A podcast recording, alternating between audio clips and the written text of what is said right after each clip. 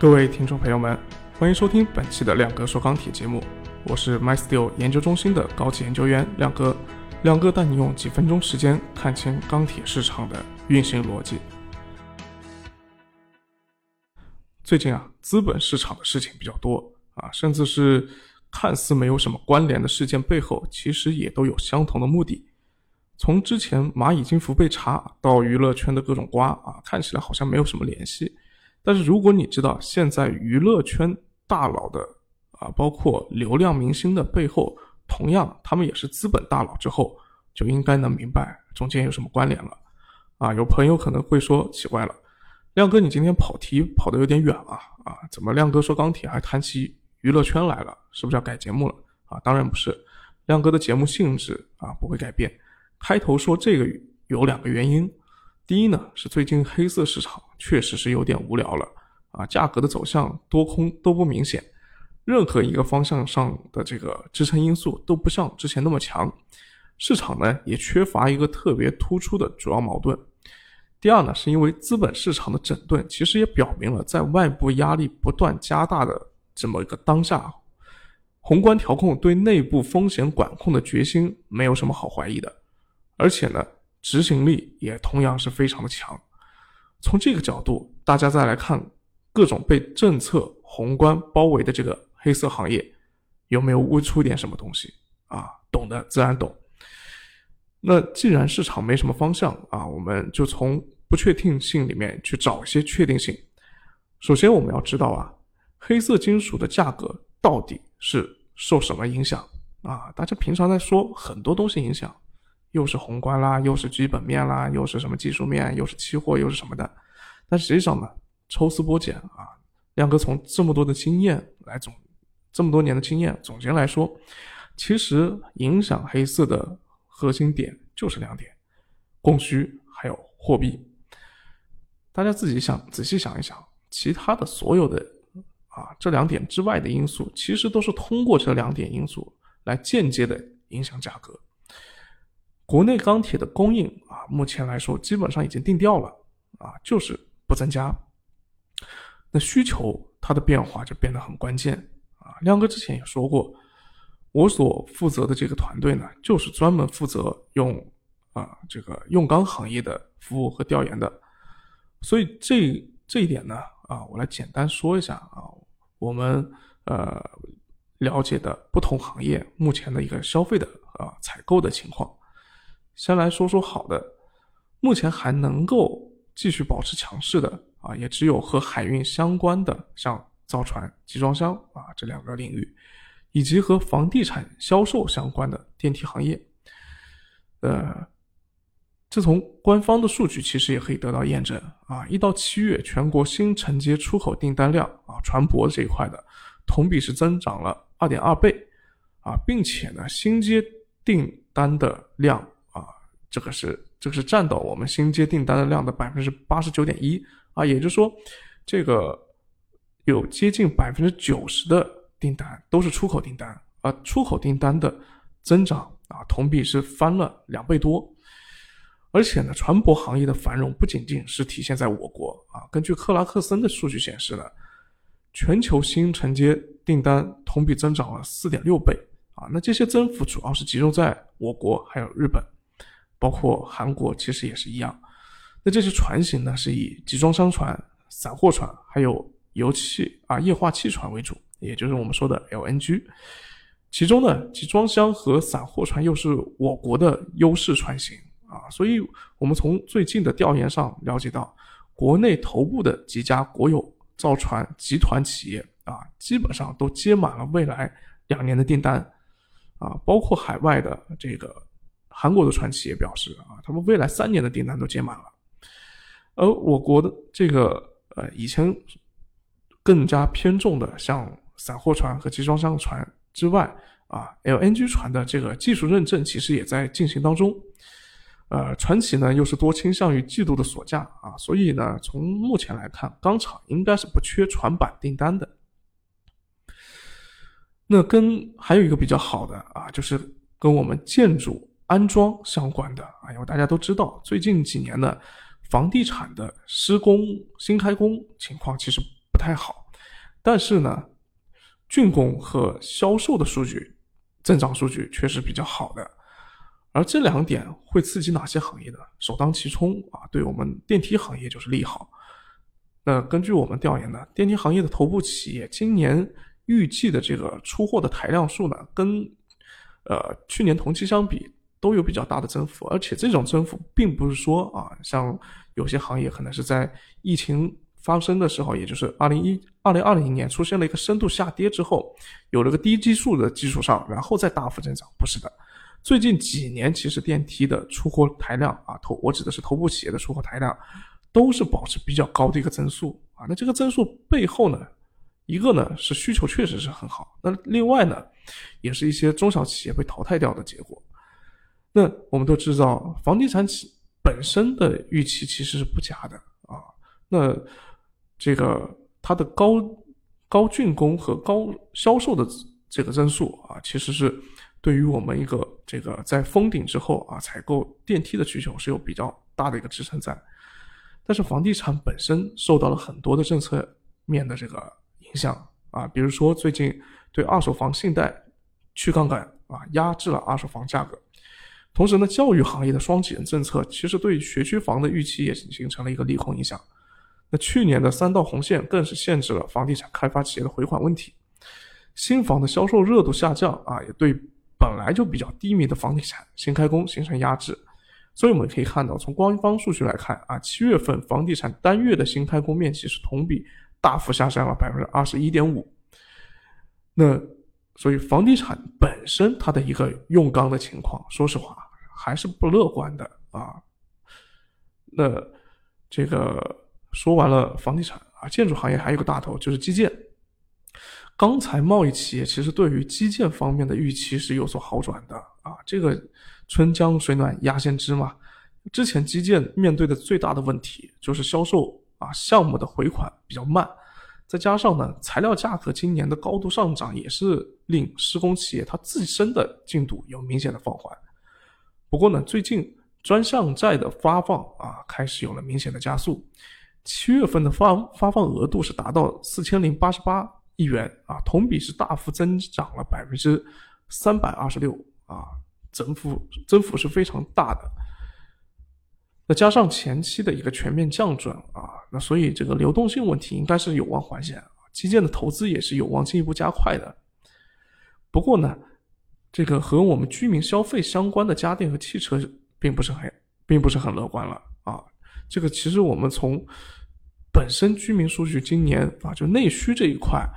的低迷就应该能够预计得到啊，当然这里面还有一个问题，就是芯片的供给也再再次出现了问题。按照之前我们的调研呢，其实主要的汽车主机厂对于四季度芯片的供给好转是保持一个乐乐观的态度的，但是马来西亚疫情的失控这个突发事件使得一芯片的供给再次出现了问题，主要汽车主机厂都已经调低了采购和生产的预期。啊，而且呢，芯片的短缺造成的这个高利润，又造又有又带来了一些商家的囤积居奇啊，囤货，那更加是加重了这个短缺的问题。嗯，那从目前调研的结果来看呢，主机厂是认为啊，芯片的供应它的缓解可能要在这个明年上半年都很难完全的缓解啊，有可能要延续到明年下半年了。相对来说，从之前的偏乐观到现在的。偏悲观态度啊，有了很明显的一个转变。家电呢，则是同时受到了芯片和海外消费下降的双重影响。出口下滑的影响对芯片来说啊，相对就出口的下滑的影响，相对于芯片来说可能还更大一些。从官方数据来看呢，七月份冰洗空三大白电出口量已经同比下浮了百分之十到百分之十三。而根据我们的调研来看呢。家电企业九九月份的生产订单环比八月份确实是有所增加的，但是增幅是比很有限，啊，所以也体现出来在旺季之下，这个整个内销市场其实并没有很好的好转，而外销的订单确实是比上半年会有明显的缩量，呃，而且很少很多客户呢在上半年的时候是签了啊直接锁定半年的这种长期合同，那今年下半年呢会更偏向于采购一些按需的。一单一亿的或者季度采购的这种短期的小合同，呃，不过小家电呢，目前还是内需市场的主要增长动力啊，也就是说大白电这一块，说实话压力挺大的，但是小家电这个增长预期还是比较好啊。那个因为后面双十一、双十二啊，会需要做一些提前的备货，那这一块的话也会在九十月份体现出来。但是这一块毕竟对于总量的这个影响比较有限，所以整个家电的这个这个用钢的消费预期回落应该是比较确定的一件事儿。而工程机械和这个家电比较类似的就是九月份的采购订单都是有所回升啊，因为最近其实工程机械一直是处在一个趋势性下滑的阶段，呃，那同比呢还是有所回落的。那专项债发放速度在七月份提速这一点，对于他们到底有没有什么影响啊？各企业的反馈也不太一样。有部分企业的订单已经出现了好转了啊，也有部分企业呢，它前几年本身就保持一个比较高的、高的增速的增长。那这些企业的表示呢，其实工程机械已经进入一个比较大的下行周期当中啊，所以专项债的提速会有帮助啊，这个这个可以确定会有帮助。但是呢，能否改变整个的一个大趋势呢？估计比较难啊，更多还是作为一个短期的对冲手段。那最后总结一下啊，就是目前钢铁下游的采购应该说是喜忧参半的啊，预期肯定没有上半年那么好了，出口的下滑基本上也是可以确定的啊。对于家电、机电啊这些行业，这些出口为主的行业，需求会比较大，这个影响会比较大。那汽车本来就是内需为主啊，但是现在消费其实这个并不是主要问题，主要是芯片供给问题。四季度本身计划的这种冲量计划啊，基本上目前来看是没有办法实现了，而且这一点从零部件企业来说的话呢，啊也是逐步的得到了一些印证啊。但是目前来说，零部件企业它的这个采购备货还是相对来说比较正常的啊。像他们那边传导的话，可能会需要一定的时间啊。但是总体来说，主机厂的如果说后面订单下滑，生产节奏放缓，那对于其他零部件的这个消费肯定也是会。放缓的，啊，那螺纹钢的消费呢？目前只能期待就是基建投资能够拉动多少了啊？但如果说都是以新基建为主啊，这个之前我们也谈过，新基建实际上对于我们黑色金属的消费呢，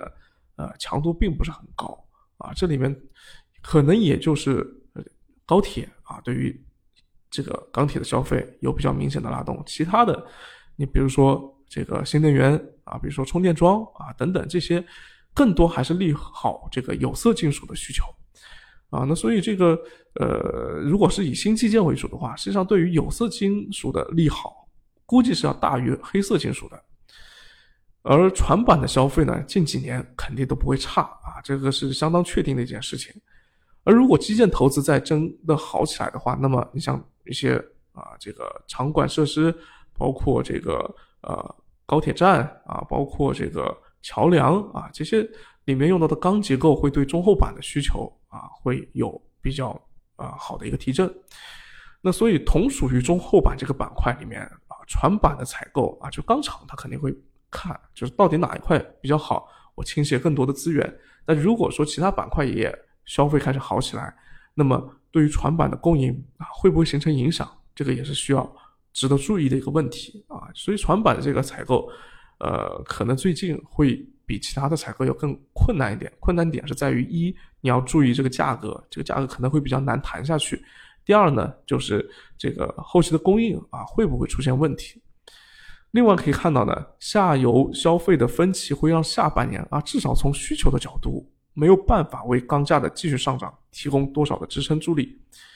而由于金九银十的消费预期已经是提前在七八月份就被市场消化了。所以，如果说我们金九银十啊，九十月份的消费一旦不及预期的话，反而是会形成一个下跌的动力。那所以从消费端来看的话呢，现在呃好像没有太多的可以支撑的因素在那边，反而是还会有一些雷啊，就是说这个可能不及预期。